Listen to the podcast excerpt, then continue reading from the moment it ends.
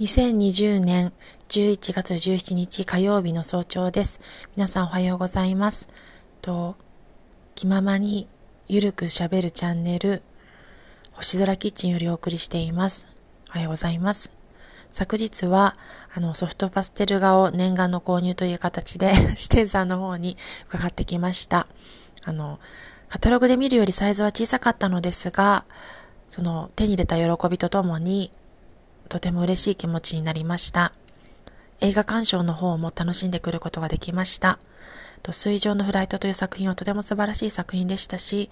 なんか何より家族愛だったり、周りの方の助力というか支えだったりを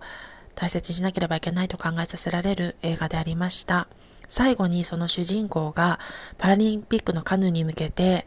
あの、パラリンで活躍されている、あの、競技選手、トップの方とアスリートと戦うんですが、そのアスリートが、あの、最後に少女にかけた言葉もとても素晴らしくて、印象的でした。